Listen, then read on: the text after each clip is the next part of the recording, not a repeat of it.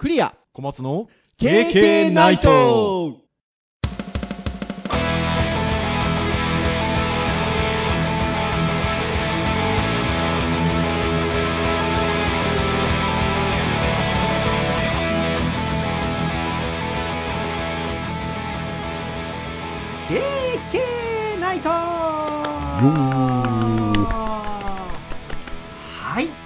第440回の配信となります。お届けをいたしますのはクリアと。はい、小松です。どうぞよろしくお願いいたします。はい、よろしくお願いいたします。はいということで何日ぶりですか？3週間ぶりですかね、2 2人で。月1日の配信会は2人ではいやりましたので。ただねこれあの細かな話しますと収録は2月に入る前にやってるんですよねはい。はいということもございますのでなんかこう2月に入って2人で、はい、あの収録してるの初めてだなっていう。ああ、そうですね。ね感じでございますよ。まああの先々週はと言いますと私が体調不良で。はい。はいあのちょっとお休みをさせていただきましてもうなんと2024年2回目の小松先生に一人喋ってる。はい。しかも両方ウェブ会というね。呪われたウェブ会。で。はい呪われたウェブ会来週怖いですね。ウェブ会ウェブ会はい。って感じですが。で先週はあの別に小松先生が体調不良とかっていうことではなく私もあの体調的には回復はしてたんですけれども、えーちょっとあのあの収録環境の絡みでどうしてもちょっと僕があの小松先生とご一緒できる時間を調整することができず。じゃあどうしましょうっていう時に小松先生にもう一回頼んでもよかったんですがまあさすがになっていうのがありますのでなんかちょっとじゃあ前回が小松先生一人喋りだったんで今回私一人喋りやっちゃったりしてもいいですかなんていうことでお話をして一人喋りをということでございましたよ。はい。どんなもんですか？いや編集ーはでもね小松先生にしていただくのでね、あはい。の僕とは違ってあの配信で初見でっていう感じではないかなと思うんですけど、らはい。なんであれですよ。あの、はい先週はね、編集してる時に、うん他の人が聞くところと違うところで僕はこう、ちょっとこう、おうん面白、面白おかしく聞いてましたよ。あ、なんかすごい感謝されてる。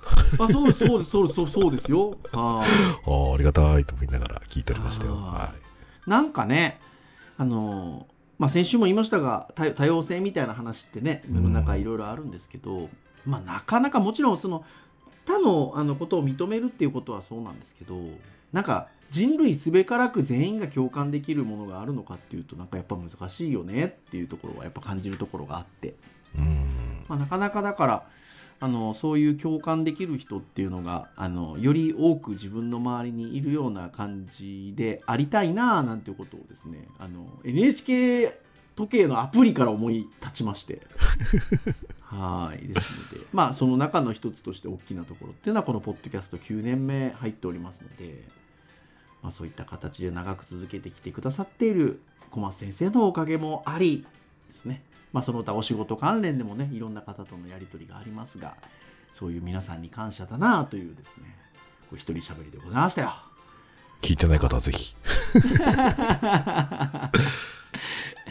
っていうのは、はい、ところでございましたが、まあ、今週は、はい、えー、二人、二人揃って久しぶりでというところなんですが、前回二人で喋った教育会なんですよね、だから。ああ、そうか。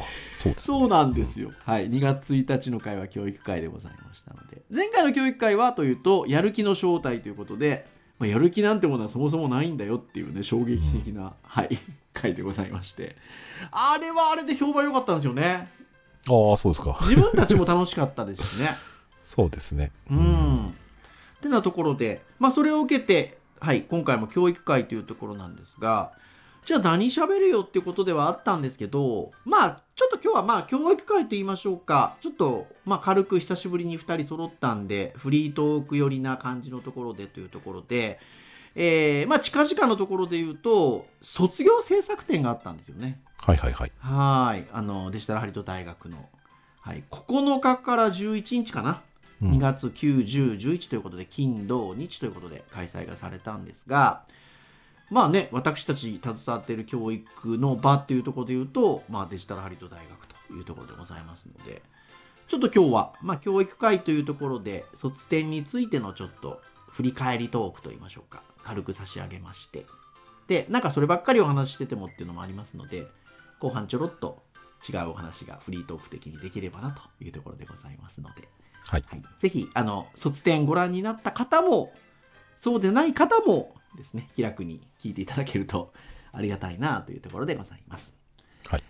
はい。という感じなんですが、先ほども申し上げました通り、今年の2月9日、10日、11日ということで3日間にわたりまして、デジタルハリウッド大学の卒業制作展が、えー行われましたということでございますね。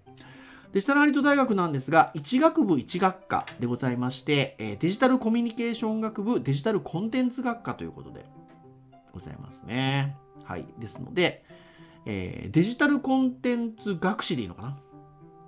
そうですね。はいで。すね。が、えっと、卒業しますと得られるということでございますけれども。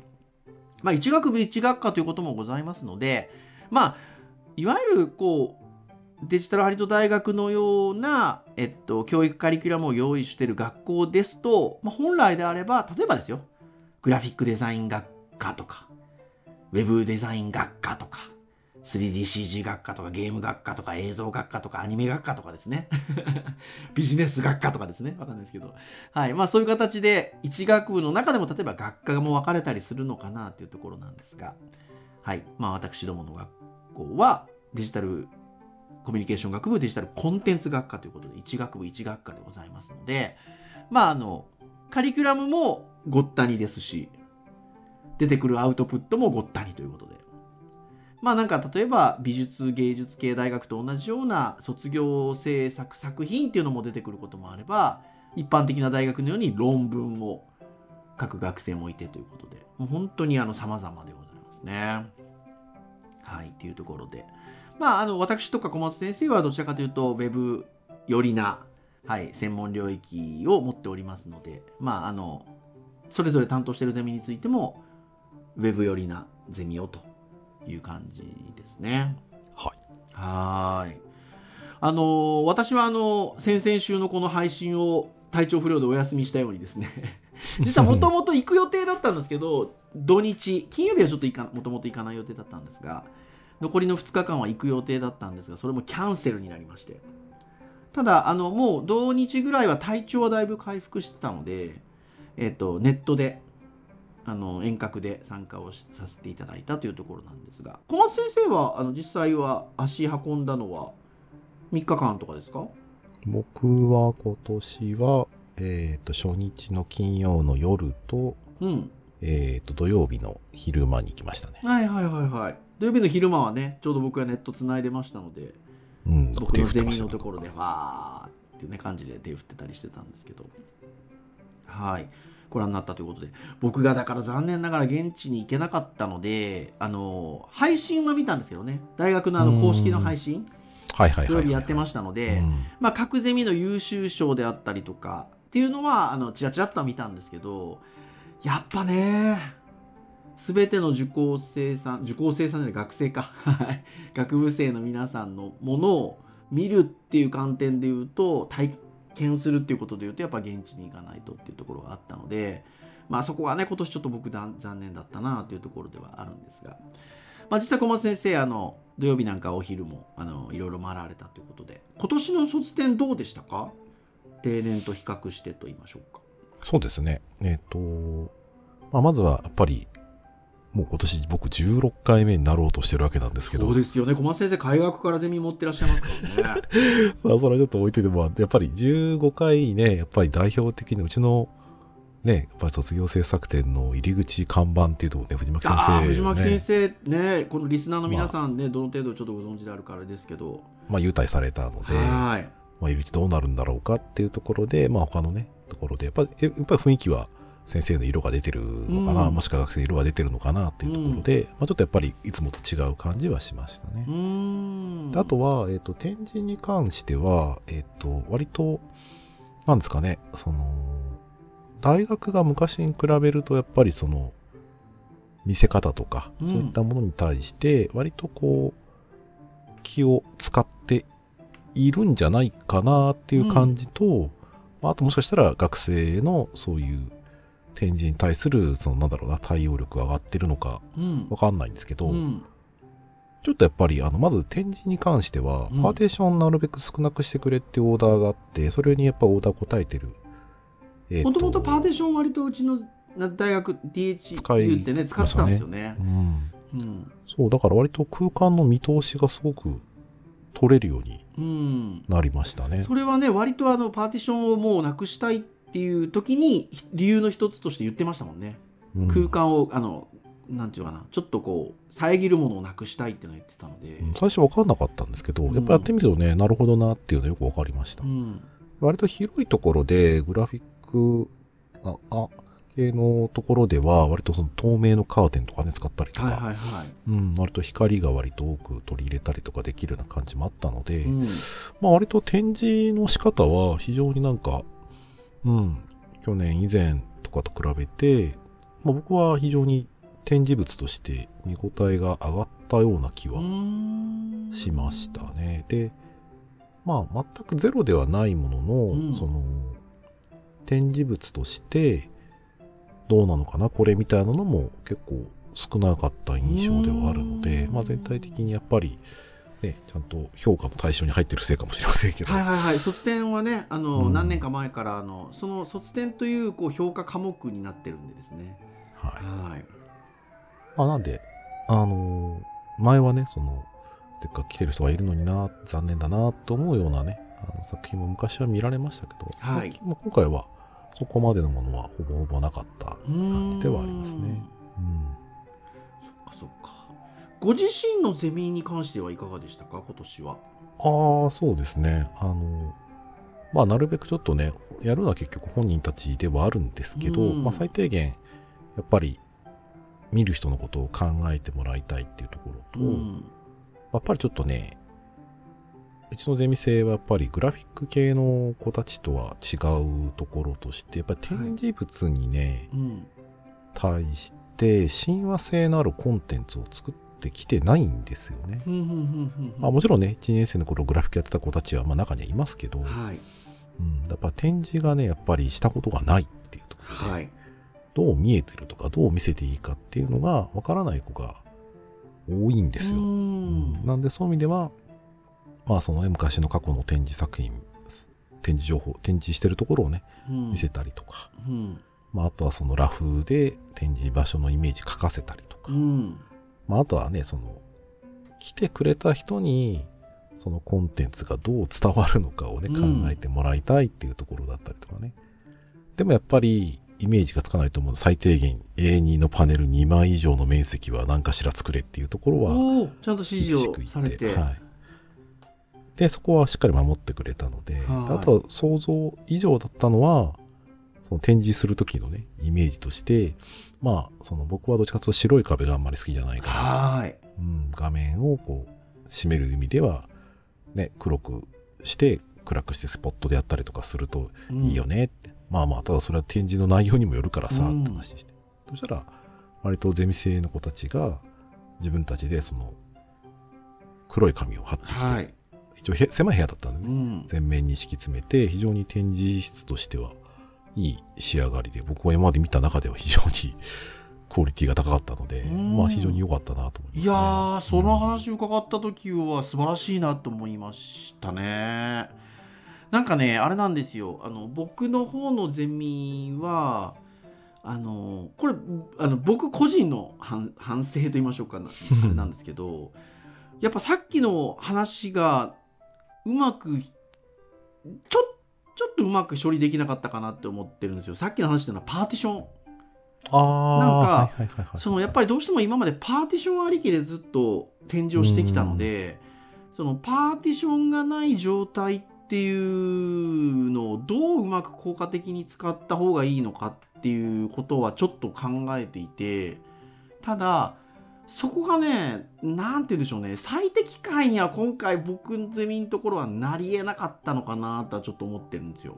であとでそこはなんかパーティションでそれぞれの各ブースに区切りがあると結構あの個々はあの際立つのでそこに対してじゃあそのパーティションなり奥の壁なりをどうこうディスプレイしていくかっていうのは今までノウハウがあったのでうんあの割とそういう意味ではあれだったんですけど今年パーティションがなかったんではい。見通しはいいんですけどそのなんか各その個々のブースをどうこうあのより見せるものにする魅力的な見せるものにするのかっていうところで言うと僕やっぱなんかそのくやっぱある程度の区切りは区切りというか並んでるのでそこの、ちょっとこれ感覚的に伝わるのかな。縦のスペースをどう使うのかっていうのが重要だなってちょっと思ってたんです。はいはいはいはいはい。であのどうしてもやっぱりテーブルがあってっていう感じになるのでそこにまず物が置かれるので重心が下に来る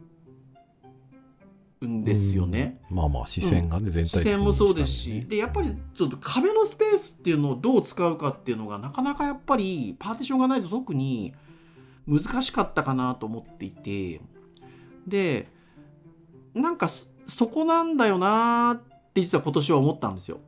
でもその一つとして他のゼミでもそうだったんですけど僕さっき小松先生のところのゼミのようなこうちゃんとこう色を貼るでもだいぶ違ってくると思うんですよね。そうでやっぱりなんか他のゼミのちょっと僕現地に行けなかったんで写真ベースにはなっちゃうんですけどそこら辺をうまくですねこう色付きのパネルとかでここの壁の面をうまく使ってるゼミが結構あったのであーなんかそれだったなーっていうのはちょっとね思ったりはしましたね。うんまあでもなんか、そういう意図はあったんだなっていうところで言うと、先生のところのね、ゼミのところを僕見て、あの、各人の、その、基本的なパネルが統一されていて、色がね、全員違ったんですよ、ね。はいあれはなんか多分、各人の違いをそこちゃんと区切りつけてんのかなと思ってそれは思ってたんですよかったって しかもパネルはちょっとまあ変な意味ゼミとしてはお金かけたんですよ。あーある程度統一感が持てるようにはしましょうっていうところで、はい。ですのでうんそこよかった。はい黒でね、締めてる感じのパネルもあれば、から、なんか、グリーンの綺麗な色だったりとか、いろいろとね、あったんで。あとはまあねあのゼミの活動をちょっとせ去年ぐらいからはあうんの展示するようにしてて、今年は去年以上にあのしっかりゼミとしての活動をあのエリア取って見せられていたので、まあ、そこはねとっても良かったなとは思ってるんですけど。そうですね。今年、そういう感じで見ると、とまあ何人、何名かのね、先生なんかは、まあ、まあ、パネル作られてる先生、自分のね、ご自身のパネル作られてる先生もいらしたし、はいあとはその、先生の、まあなんだろう、えー近影で撮られた写真が入っているウェブサイトを、ディスプレイとして表示されてる方もいらしたりとかしたので、確かにな、展示来る人からしてみたら、その指導教員とかが、まあどういう人なのかっていうのは見れたら、いやそうですよね。確かにねいやそこもちょっと思いましたね。うん。うん。あとあれなんですよ、僕それあのゼ自分のゼミ生から聞いたんですけどあの星野先生っていうねプロトタイピングのゼミをお持ちでいらっしゃる先生がいらっしゃるんですよね。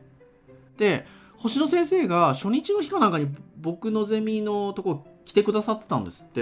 はいはいはいはいはい。であの僕がネットで繋いでるって話を聞いてなあなんだったらなんかディスプレイ貸したのにっておっしゃってたらしくて。でそういえばなんですけど2年ぐらい前でしたっけ？はい。星野先生なんかご事情であんまりあの会場に足が運べなくてうん。縦型のディスプレイでご自身映してずっとネットで繋いでいらっしゃるんですよねそうですね。多分それのことをおっしゃってるんだと思うんですけどはい。あれ、インパクトありましたね貸。したのにって言われてあ何？そんな相談したら借りれたの？と思って あれ結構ね、本人の実物サイズよりも大きく見えたので、はい結構インパクトありましたね。そうそう。だからなんかあの、ちょっとさ、だからさっきのね、先生のパネル、例えばあの、木原先生とかね、多分ご自身のパネル出してましたよね。そうですね。そう。だから、なんかそういうのも大事だなってちょっと思ってて、あの、思いました。なんか、ぼ、僕ですよ。あその、なんか先生ももうちょっと遊んでいいのかなと思いました。うん、そうですね。うん。もうちょっとこう、なんていうのかな。積極的に。まあもちろんね、あの、ゼミ生の、あの、卒業制作展ではあるんですけど、なんか先生方、先生ももっとこう、なんか面白がって、なんかやってもいいのかななんてね、ちょっと今年なんか特に思いましたね。うん。そう、だから、まあ、日曜日とかね、一応家にはちょっと仕事でいたので、はい。うん、まあ、つなぎっぱなしで、なんか端末あれば置きっぱなしでもいいんだなっていう感じちょっとしましたけどね。まあ、ちょっと学生にその辺片付けてもらわなきゃいけないから、まあまあ、できる範囲でっていうところはありますけどねう。ん。でもね、あの、もう本当僕土日丸々ずっとつなぎっぱにしておいてもらったんですけど、で、あの、ズームに、基本的にあの、なんかやり取りしてない時はカメラオフにしといて、うん。名前のところにクリア在籍中とか、クリア離席中って名前にしといたんですよはいはいはい。そうなんで割とだからクリア在籍中ってやってるとこう卒業生なんかが覗き込んで「あれ？先生?」とかって言ってくれるんでそしたらパッとつけて「おーおー」っつってやってたのでなんかそういうのもねあのたくさん、まあ、卒業生あの来てくれてたので、まあ、本当はね対面で会いたかったですけど。まあまあ、でもね、ちょっと声聞けるだけでもね、うん。だいぶ、うん、嬉しいですからね。でなんか体調悪くてちょっと実は行けなかったんだよね本当は行く予定だったんだけどなんて話したら「あ大丈夫です。来年も来るんで来年会いましょう」って。みんな言っていて。はい。さっぱりしてる。ね。いやなんかあの面白いなという感じでしたねはい。というところでございますよ。あの卒業制作展。あの本当にあのもうあのもうもう言うてもこの10年ぐらいかな。どうでしょうか。やっぱりあの最初のうちはねあの幅広いジャンルのものがあるけどなんかこうなんかいろんなとこに手を広げてるかなっていうような面もね最初数年はありましたが昨今はもう本当にあの各カテゴリー各ジャンルのクオリティもしっかり上がってあのそうなってくるとなんかいろんなものがなんかグワッとある感じがあってあのとっても面白い特徴のある卒展になってるかなというふうに思いますので、まあ、ぜひぜひねあの今年お越しいただけた方もお越しいただけてない方も、また来年以降もね卒業制作展続いてまいりますのでぜひぜひご覧になっていただければなというところでございます。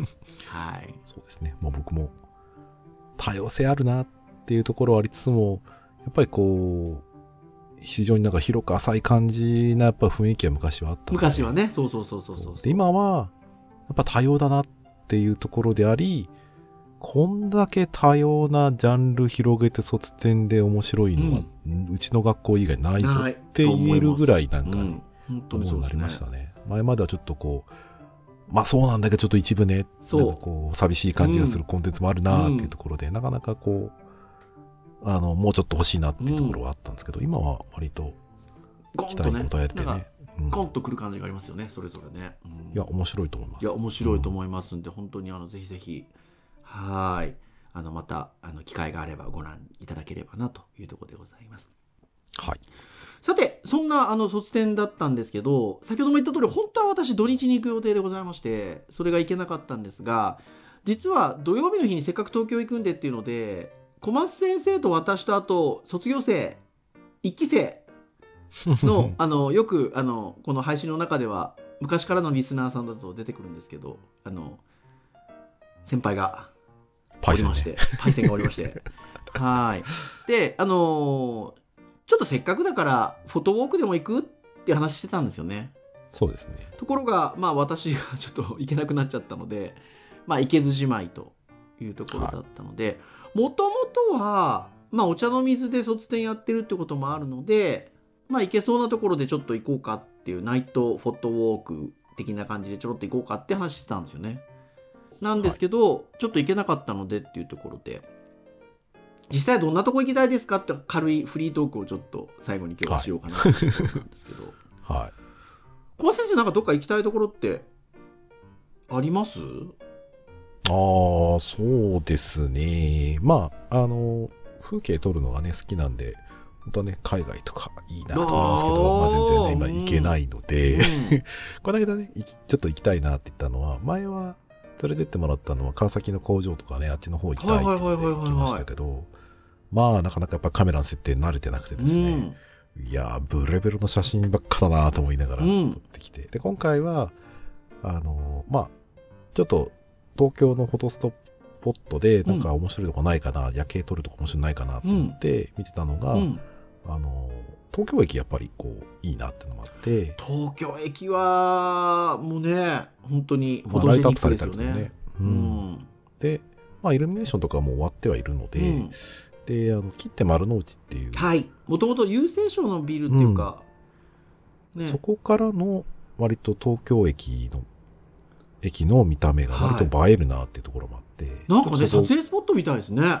うん、なんか、ちょっとこう、夜撮りに行くのいいなっていうあとは切で手の建物自体もちょっとねちょっと変わった作りになってるんでなんか光の入り方とかも面白いみたいですね、昼間撮りに行ってもね、面白そうですね。ん。うん。とかね、あとはね、その辺の流れで言ったら、ちょっと、外見は見るんだけど、中身とかあんま見たことなかったの。東京国際フォーラムとか、ああ、東京国際フォーラム意外とあの写真上がってますよね。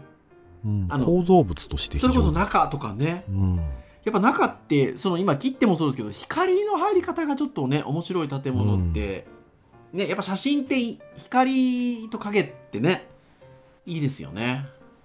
あとね、奥行きというか、うん。そういったところも感じられるうので、ょっと面白いなと思って。そういう意味で言うと、まあ、切ってもそうですし東京国際フォーラムとかもそうですけど、まあ、割とお茶の水とかからも行きやすいと言いましょうか、近い、ね。近いですからね、うん。うん、歩くとちょっとありますけど、まあ、歩けなくもないかなぐらい。うん。あそうですね、我々だって普段卒業式とか、大手町で来月そうですよ。割と3月。歩いてますもんね。はい。うんいやと行けなかない。行けなかない行けなかないですよ全然。そっか。やっぱりそういうところは確かにねちょっと行きたい足を運びたいですね。うん。やっぱりね、こう三脚立てて、スローシャッターで撮るってう。いう、ん。いろいろと、いろいろとこう光の入れ方とか楽しめる。いやそうですよね。うん。おっしゃる通りだなと思いますね。いいですねいいですね。先生、なんか最近はどうですか？私はねやっぱどうしてもなんかあのスナップシューター的な感じの写真が好きなのであのそれで言うとあの以前小松先生と行きましょうよって言ってて実現できてないとこで言うとあの招き猫がいっぱいあるああ、はいはいはいはい豪徳寺でしたっけ？なんか三茶の方ですね。そうあそこは行きたいなっていうの。とあとはね、小松先生、実はあの今お住まいの地元だったりしますけど、柴又、はいはいはいはいはい。柴又あたりはちょっとね、やっぱ行きたいですよね。うーん。まあまあ確かに、帝釈天は、ね、そういう写真撮る人多いかもしれない、多いですよね。今若いうん方人気あるみたいですもんね、特に柴又はねう。んちょっとレトロな雰囲気もあるので。あとはなんかスナップシュートって意味で言うと、意外と今僕話してて思ったんですけど、銀座とかブラブラしたいかもです。お、銀ブラ。銀ブラ良くないですか？あ あ、まあいいかもしれない。ねえ確かに。なんか建物も古いものもあるし、うん。うん、でねにあのいわゆる歩行者天国的な時に行けばなんか人もねポートフォリオって意味じゃなくてあの人のあるスナップもなんかいいの撮れそうな感じしますしそうか。そうするとちょっと望遠レンズで圧縮。あそうそうそうそうそうそういやそうですよなので面白そう。か割とそういうスナップっぽいのが面白そうなところはでしかも手軽に行けそうなところ？うん、うん。そうですね。っ。ていうのはなんかね時間もそんなにかけずにというんでしょうか。なんかいいんじゃなかろうかなっていうのはね。そうですね。ちょっと、のこぎり山はね、そう。言ってたけど、ちょっとね、だいぶ、今ねちょっと最後その話しようと思ったんですけどノコギリ山ってねあれはどこっていうんですか？千葉の館山でしたっけ？あれどこでしたっけ？たあの、割と南の方ですけど、立山まで行かないですね。そっか富津とか、そっちの方かな。でしたっけね？はいかあるんですよねそこはちょっと行きたいんですけどね、シーバくんのお腹あたりかな。あーだいぶね もうちょっと下かな。はい。いや、あそこ、のこぎり山行きたいですね。まあ、あそこね、海とね、山があって。両方ありますしね。うん。なんはいか地獄谷とか、なんか。あ、そうそうそうそうそうそうそう。とかね。あと、ラピュタっぽい雰囲気の感じとところもあったからかがね、ありますからね。ちょっとね、割と距離あるんでね、割と余裕がある日程じゃないとそうそうそう。でも食べ物物とかもね、ありそうだし、ほんとなんか何でもありそうなね、うん。雰囲気があって。いや、やっぱ行きたいですね。なんか今でもそういうスポットみたいな話で言うとベタベタですけど、今本当に話してて思ったんですけど、高尾山とか、ああ。いうとことこもなんか分かりやすくていいですよね。まあまあそうですね。うんまあ、自然もありますからね。ねえなんかそう考えるといろいろありますね。うん。まあ、やっぱなんかそうですねそれこそランドマーク的に分かりやすいのは東京タワーとかねスカイツリーとかねああ、そういうのも分かりやい。すいですしねうん。なんかそう考えると本当いろいろあるなっていう感じしますねあそうですね。うん浅草も割と取るところ。あ浅草。ね観光客多いですけどね。うーん。いやーいいですね。写真やっぱ楽しいですね。ううん。ん。まあ、写真なんかね、何回かやって思いましたけど、うん。なんか僕、出来上がりの写真見るというよりかは、写真撮ること自体が楽しいので。あそうですよね。いや本当そうですよね。うん、なんかこう、うまくいくかどうかなっていうところで、まあ、結果も気になるんですけど、うん。なんかこう、フレームに収めて、お、押した、撮れたみたいねな感じがね、非常に楽しいんで。でねこんなの撮れたよってなんかこう共感それこそ共感し合う、うんうん感じっていうのがねなんかとてもいいですよねなんかねどうしてもね写真はこうちょっとああだこうだってなりやすいジャンルでもありますけどなんかそういうこう まあまあまあ。ね、身近な仲間と一緒にっていうのはなんかとってもやっぱりいいですね。ううんん、なんだかんだ喋りますしね。そうそうそう。でしかもこう、カメラの話もするし、写真の話もするのってうん。普段あんましないそうので、そうそうそうそうそう。楽しいですよね。うんまたね、副産物的にちょっとね、こう、名物的なものが何かあったら、ちょっと見あそうそうたいとかね。ほんそうそうそうだからでまああの普段もねあの私はもうこの数年なんかちょっと時間があるとカメラ持って公園ブラブラ近く歩いたりとか買い物行く時も首からぶら下げたりとかってなんかするような習慣になっちゃったんですけどでもその普段見てる風景でも写真撮ろうって思うと見るじゃないですかこうななんていうか意識をして。だからそれだけでもやっぱだいぶ違いますし、うん、なんかそういうちょっとこうね写真スポットみたいなところに行ってあの写真を撮るっていうとやっぱりねやっぱこう見る目っていうのがつくのでうん。またねちょっと視点が変わって。なんか最近私あのちょっと拠点工さんにお伺うことが多いので、えっと、今月頭も米子行ったりとか、えっと、ついこの収録の前の週末は熊本行ったりとかこの収録の後は鹿児島宮崎行ったりとかするのでもうやっぱ持っていくんですよそういう時ってカメラを。だからやっぱね普段足を運ばないところなのでもうカシャカシャカシャカシャと撮ってまして。ですので。またそうするとでも楽しいですね。うん。じゃあ、ちょっといずれは写真展やらないと。ね。ちょっとやりましょうね。そうですね。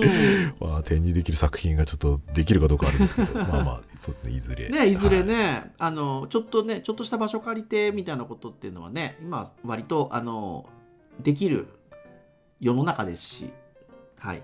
まあ私どもあのそんなに遠くないジャンルっていうんでしょうか。なんていうかそういうのはね別にあの遠くないところにいるっていう感じでもありますので。まあまあそうですね。まあねうん。そういう場所とかっていうのはねなんとなくこうできるかなっていうのはできるかなっていう気がしますので。KK の10周年とかねああ、ね。ぶち上げてきました10ね。周年記念で。そしたらほらまだ1年間ちょっとぐらいあるからちょっと準備ができるじゃないですか。そうですね。場所も含め。確はい。ポッドキャストの 周年で、なぜか写真展をやるっていそう。でなんか場所的に可能ならそこで公開収録かなんかするとかね。ああ、まあまあ、ね。そうですね。そうそうそうそう。あってもいいかなっていうふうに在在廊中に喋っちゃった。そうそうそうそう